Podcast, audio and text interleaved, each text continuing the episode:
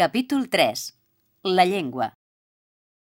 Ara us explicaré en quatre ratlles, no us vull avorrir, l'evolució i les principals característiques del model lingüístic que s'utilitzen als mitjans de comunicació. És important conèixer aquesta realitat per entendre el català, en aquest cas, el català de bola de drac.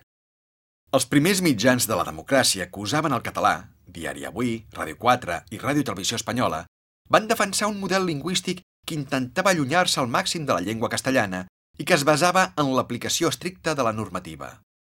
Posteriorment, amb l'arribada de Catalunya Ràdio i Televisió de Catalunya, va aparèixer un model renovador abanderat per lingüistes joves que no havien vetllat per la llengua durant el franquisme, com succeïa amb el primer grup, i que eren partidaris d'adequar la llengua prenent per base la parla.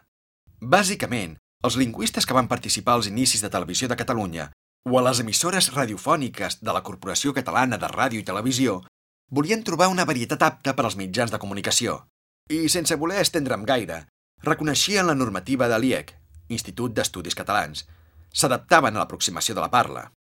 Com ja he comentat, eren partidaris de la creació de diferents registres expressius i defensaven un model en el qual predominava sempre el dialecte central. De quina manera aquesta dicotomia d'estils va afectar en la nostra professió? Doncs d'una manera notable i interessant. Quan jo vaig començar, hi havia dos clients importants que doblaven en català. D'una banda, TV3, i de l'altra, Televisió Espanyola de Catalunya. Com us he dit, cadascun amb unes normes lingüístiques diferents, de tal manera que quan l'actor anava a l'estudi a doblar, havia de saber si allò que anava a fer era per a TV2 o per a TV3. Més d'una vegada m'havia passat començar a doblar una pel·li i dir un jo, amb el so fonètic de la J catalana, i el director corregir-me. No, que això és per TV3, has de dir jo, ja. Si us hi fixeu, tot i que ara són més flexibles, a la majoria de produccions doblades per a Televisió de Catalunya seguim dient jo o vull, tot i que a les escoles els nens els hi ensenyen a dir jo, vull, ja. Totes aquestes diferenciacions en què indirectament nosaltres, els actors de doblatge, érem els protagonistes, eren conseqüència d'una guerra acadèmica entre dues maneres diferents d'entendre el model lingüístic d'un país. Aquesta és la raó o el motiu que, a través de TV3, la gent senti la majoria de vegades jo, ja, vull. Tot i que avui dia, si ho dius de l'altra manera, tampoc et tocarien el crostó. Però el costum, la tradició, fa que la majoria d'actors encara emprem l'opció recomanada. És interessant que entengueu el paper preponderant i primordial dels lingüistes que treballen amb les produccions que TV3 dona per a doblar. Cada estudi té els seus lingüistes, és a dir, una persona homologada per la televisió catalana que es dedica a revisar la traducció d'allò que doblem i que fa les modificacions pertinents. La relació actor-lingüista es podria dir que és ben peculiar. El lingüista és com l'àrbitre de futbol, com el jutge que té el poder de negar que puguis doblar en català, ells vetllen perquè parlis el català més correcte. Curiosament, i tot i que els lingüistes de la corporació estan en tots els àmbits, produccions pròpies, informatius, publicitat, el doblatge és l'àmbit en què se'n nota més la presència per diversos motius. En primer lloc, com que realitzem un producte que es pot refer, abans no s'emeti per la televisió, sempre existeix l'oportunitat de fer els canvis pertinents, és a dir, quan s'acaba de doblar una obra, el lingüista revisa tot el text i la manera que els actors ho hem dit o pronunciat. Quan veu una errada lingüística o una frase mal entonada, per exemple, retorna la feina a l'estudi perquè es faci la rectificació pertinent. Això és el que en el món del doblatge anomenem retake. Fer un retake implica tornar, generalment de manera urgent, a l'estudi de doblatge i refer allò que hem dit incorrectament. De la mateixa manera que en realitzacions de produccions pròpies, si un actor ha comès una errada important, lingüísticament parlant, es torna a refer l'escena. Però aquesta situació, generalment, no es pot realitzar en altres àmbits comunicatius. Per exemple, en informatius o en programes en directe, quan el locutor o presentador diu una paraula incorrecta, ja no pot rectificar. En tot cas, el lingüista l'avisarà perquè intenti no tornar a cometre l'error. En el cas de la publicitat, tot és molt més ambigu. Quantes vegades hem sentit un anunci publicitari amb un català inadequat o mal dit? Entonacions híbrides, vocalitzacions incorrectes, consonants castellanitzades... En aquest cas, també existeix un lingüista que vella per l'ús correcte de l'idioma, però sembla que la seva funció és més de correcció de text que d'una altra cosa. I tot i que també corregeix les locucions, algunes vegades el resultat final aquell que escoltem per la televisió, no és del tot satisfactori. I aleshores entra en acció el lloc de qui paga mana. Si el client de l'anunci ho vol així, o amb una veu determinada, i és el que paga, doncs farem una mica la vista grossa. No sé exactament qui era el o la lingüista de bola de Z. Crec que era una dona, però no podria posar la mà al foc. Sé qui va ser el de GT i el de Kai, perquè vaig dirigir-les i tenia contacte directe amb ells. Una de les funcions del director és dominar la llengua amb què treballes. Bé, en realitat, tots els actors hauríem de dominar l'idioma en què treballem, però és cert que el director encara té més responsabilitat. És vital conèixer els símbols fonètics, tenir nocions de transcripció fonètica, dominar la gramàtica i la pronúncia. Els noms dels personatges estrangers, siguin anglesos, japonesos o de qualsevol part del món, són llistats amb la transcripció fonètica pertinent perquè el director digui correctament a l'actor com ho ha de dir. Amb el tema japonès hi ha hagut una evolució. En un principi, poca gent sabia exactament com devien pronunciar els noms japonesos, es feia una mica d'oïdes. Amb el temps i amb la quantitat d'animes que s'han doblat, ja és un tema que més o menys hem anat solucionant. Tot i que, no ens enganyem, la pronúncia japonesa és prou particular, i així com les vocals o les consonants són fàcils de pronunciar, bàsicament les vocals són tancades i les consonants tenen sonoritzacions semblants a les catalanes, el tema d'accentuar les paraules hi és força més complicat. En català, la força silàbica de la paraula recau en una sola síl·laba, i en japonès, moltes vegades, això no passa. Però tot i així, hem millorat bastant. D'altra banda, sobretot a Z, els guions no estaven escrits en japonès, sinó en francès, i fins i tot alguns en anglès, de tal manera que molts noms propis o tècniques d'atac ja venien traduïts. És el cas paradigmàtic d'en Cor Petit, un dels primers enemics importants d'en Son Goku, que es va anomenar d'aquesta manera perquè provenia del francès Petit Coeur i no Piccolo, com es deia en japonès.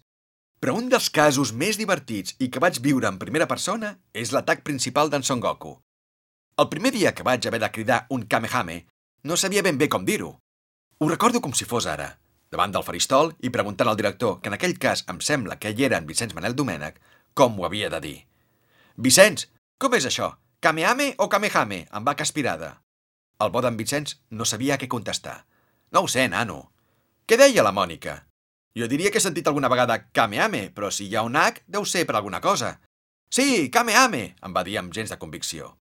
Jo intuïa que el japonès deia Kamehame, però en aquella època molt sovint es catalanitzaven les paraules. Per tant, no era cap contradicció pensar que en un primer moment haguessin catalanitzat la paraula. Mira, nen, tu digue amb convicció i ja està, collons. Una de les normes principals del doblatge, si no entens el que estàs dient, és dir les coses amb convicció. Tal com deia en Jordi Vilaseca, la veu d'en Freezer, un dels grans enemics d'en Goku, ho has de dir con enjundia. I sí senyor, ho vaig dir fatal. Em sembla que sense H aspirada, però amb molta enjúndia. Després, amb el temps, em vaig adonar que en japonès es pronunciava clarament l'H aspirada i vaig rectificar. La relació lingüista Vicenç Manel Domènech era una relació de gat i gos. En Vicenç dominava molt la llengua, però molt, i moltes vegades no hi estava d'acord amb les solucions lingüístiques del text. De sobte, en Vicenç, com si fos en Follet Tortuga, observant un còmic de nenes maques, començava a riure de manera sorneguera. Què passa, Vicenç? Preguntàvem nosaltres, els actors. L'ha cagat! La mala pe... L'ha cagat! Hem de dir que en Vicenç era molt mal parlat. Això, deia assenyalant amb un dels seus dits usats, marcant la paraula amb una ungla llarga i groguenca com a conseqüència de la quantitat de cigarretes que fumava. Això no es diu així, l'ha cagat! I continuava rient, però no penseu que el corregia ell, l'error. ja vindràs a fer el reteny, fota't! Li deia el pobre actor que davant del faristol havia de dir la infortunada paraula. Finalment, us he de dir que a mi també em van tocar el crostó. Un dia, l'empresari de l'estudi, en Manel Català, la veu del drac Shenron, el drac sagrat que compleix els desitjos a qui aconsegueix reunir les set boles de drac, o el cantant de la cançó d'entrada de Zeta, em va dir que havia parlat amb la lingüista i que li havia dit que vigilés amb les vocals neutres. Pensa que ets la veu d'en Goku. Ets un reflex per als nens i nenes que t'escolten cada dia. El teu català ha de ser perfecte. Sobretot, has de vigilar amb les neutres dels que, dius K en lloc de que, has de fer la vocal A més neutra. Tinc el català del K maco, vaig pensar. El català de Barcelona ciutat. He de dir que el doblatge en català ha estat i és una escola per aprendre a parlar bé el nostre idioma. No hi ha dubte que els lingüistes en són els principals responsables. La meva manera de parlar en català a la vida real avui, en el present, és absolutament diferent al català que parlava abans de fer doblatge. Abans de fer sèries, com la d'en Goku, deia «lo que vulguis», i em quedava tan ample, per exemple.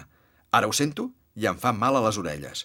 O, per exemple, la veu d'en Goku en català i en Marc Zani no diria mai «aquest home», sinó «aquest home». Compte, quan aquest és pronom, llavors ja no es pronuncia la S, seria aquest és. En definitiva, n'hi ha molts d'exemples, però no desitjo que comenceu a badallar i tanqueu el llibre. A més, l'important és que cadascú parli el català com vulgui i sense cohibicions, només faltaria. Per sort, a la vida real no ens posen retakes.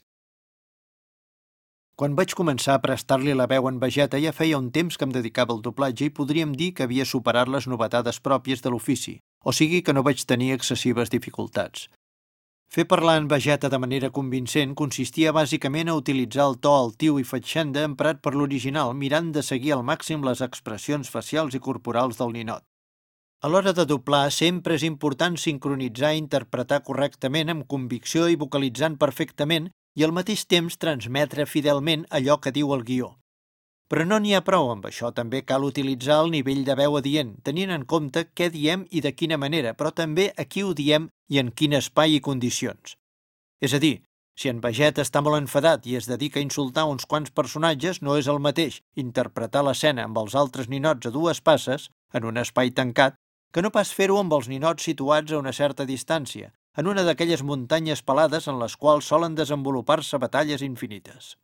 Adreçar-se a personatges propers en un espai tancat demana un tipus de projecció vocal més continguda. L'espai tancat fa de caixa de ressonància perquè les ones sonores reboten a les parets, al terra i al sostre, mentre que dir la mateixa frase a l'exterior, a uns personatges distants, obliga a projectar la veu d'una forma molt més expansiva, perquè les ones s'escapen lliurement a través de l'aire. Totes aquestes subtileses formen part de l'art de doblar amb convicció. Per això, quan un actor o una actriu aconsegueix controlar al màxim tots aquests paràmetres, podríem dir que entra en una mena de comunió absoluta amb el personatge, oferint uns resultats excel·lents, ja que realment sembla que l'actor original o el ninot animat s'expressin amb la seva pròpia veu. Poques vegades he gaudit tant a la vida com els cops que m'han adjudicat un personatge, real o animat, amb el qual he pogut fondre la meva interpretació per acabar formant una unitat. Aquesta sensació no té preu, perquè el plaer que genera és infinit. Quan aquesta comunió es produeix, és normal veure l'actor o l'actriu realitzant davant el faristol els mateixos gestos que l'original fa a la pantalla, reproduint fins i tot les expressions facials més subtils. Veure segons quines figures doblant aquest nivell és per si mateix un espectacle digne de ser contemplat. Podríem dir que se't posa la pell de gallina, com quan els catalans escoltem el virulai. Per il·lustrar una mica aquest apartat, voldria transmetre una confidència que m'han explicat no fa gaire, mentre escrivíem aquest llibre, i que sembla que és del tot certa. Diuen que fa uns mesos es va presentar a un conegut estudi de doblatge de Barcelona una dona vestida discretament i amb un barret i ulleres fosques. Com que venia de part d'algú amb autoritat suficient per permetre-li l'accés a l'estudi, cap dels presents a la sessió va gosar preguntar qui era aquella dama que es mantenia mig camuflada al fons de la sala fosca, amb una gabardina i un barret més propis d'un detectiu que no pas d'una persona que no té cap mena de problema a l'hora de mostrar-se davant la gent a cara descoberta.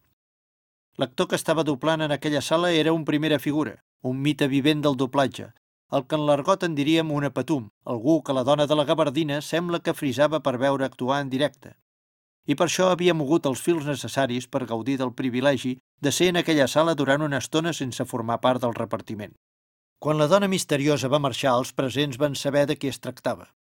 Era una de les membres destacades de la família reial. Llàstima de no haver-ho sabut abans, caram, perquè li haurien pogut fer una foto amb el mòbil i vendre-la una revista del cor per uns quants calarons. Bromes a part, vull dir que veure treballar segons quines figures del doblatge fins i tot atrau l'atenció de la reialesa mateixa.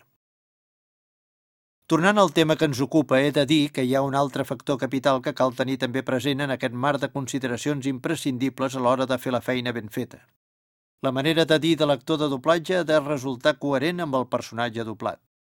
Un actor pot interpretar molt bé, projectar la veu amb precisió, dir el text de forma impecable i a més disposar d'un timbre de veu fantàstic, perfecte per al personatge. Però si parla d'una forma una mica estranya, malament rai, perquè el doblatge tindrà alguna cosa que farà mal a les orelles de l'espectador i tot plegat serà un desastre. Aquesta sensació negativa l'apreciem quan un actor té un català poc convincent propi de castellanoparlants que no han treballat prou el català o, al contrari, quan un actor català vol fer castellà i es nota massa que ha de fer un esforç per dissimular l'accent natural català. Quan el llenguatge no sona natural i fluid, la simbiosi entre l'actor original i l'actor de doblatge no es produeix i, per tant, el resultat és mediocre o directament dolent. Com he dit abans, quan vaig començar fent vegeta ja havia superat la fase inicial en la meva nova professió i no havia de fer grans esforços per expressar-me en un català natural i neutre. Ara bé, els primers dies les coses no van ser tan fàcils perquè jo, com ja he explicat, sóc d'Olesa de Montserrat, comarca del Baix Llobregat Nord, o sigui una mica de la Catalunya interior, de poble, per entendre'ns millor. La gent de poble parlem un català natural correcte, però en alguns casos una mica excessiu per als gustos dels lingüistes que vellen pel català neutre propi de TV3. Per tant, a part de la cantarella particular dels que abans de passar-nos al món professional havien fet pastorets, passions i altres clàssics del teatre amateur, en el meu cas vaig haver de suavitzar una mica el deix propi dels catalans de terra endins.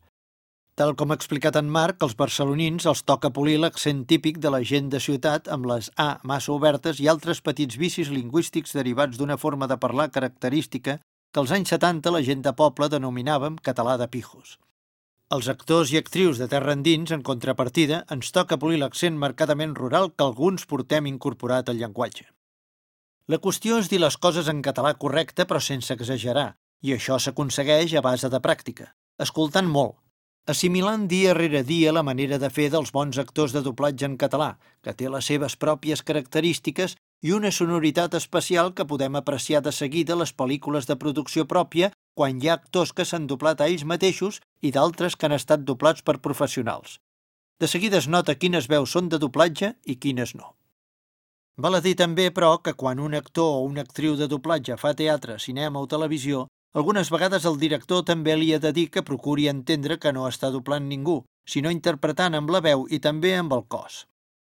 Amb això vull dir que tots els extrems són negatius i que el terme mig, la manera de dir neutre, és la que més es valora a nivell professional. Un llenguatge massa catalanitzat, excessivament mastegat, pot fer que el director et digui que no t'han contractat pas per doblar un personatge de la revolta dels segadors. A mi m'ho van dir un cop al principi de manera irònica mentre que un accent marcadament metropolità, xava o fins i tot una mica quillo pot provocar que t'encasillin directament per doblar només un determinat tipus de personatges, la qual cosa pot limitar excessivament la pròpia carrera.